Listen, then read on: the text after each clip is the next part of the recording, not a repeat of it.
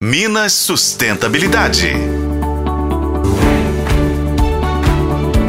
Isso aí, pessoal. Vou chegando aqui para mais uma conversa sobre sustentabilidade. Presta atenção aqui, olha só. Cada vez mais novas empresas e as que já estão consolidadas no mercado enfrentam desafios para lucrar, para sobreviver e manter a própria imagem e credibilidade junto aos clientes. Um deles é cumprir a missão de cuidar do meio ambiente, adotando práticas sustentáveis. Produzir com responsabilidade, evitando poluição, desperdícios com foco na preservação de recursos renováveis, como solo, água e economia de energia elétrica, dentre outros, tem sido uma preocupação e eu fui saber junto ao Sebrae se existe alguma orientação para empresários nesse sentido e a resposta foi positiva.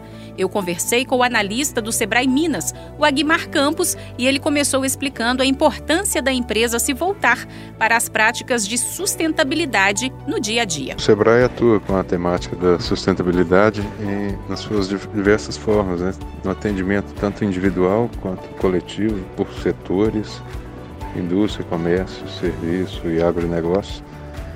É um, um, atendimento mais direcionado a grupos, né, nesse último caso aí, mas também nas suas diversas ferramentas, tanto em seminários, palestras, capacitação é, e orientação individual também, né. Para isso tem várias ferramentas. Uma, um destaque seria o Sebrae Tech, que é um instrumento que atua direto com os empresários para desenvolver capacidade habilidade de desenvolvimento de negócios, de é, estruturação interna, sobretudo da parte tecnológica, da inovação, para que essas empresas possam se preparar melhor para o mercado. Se você que me ouve é empresário ou está pensando em abrir o seu negócio, já comece se atentando para a importância da sustentabilidade no dia a dia da sua empresa.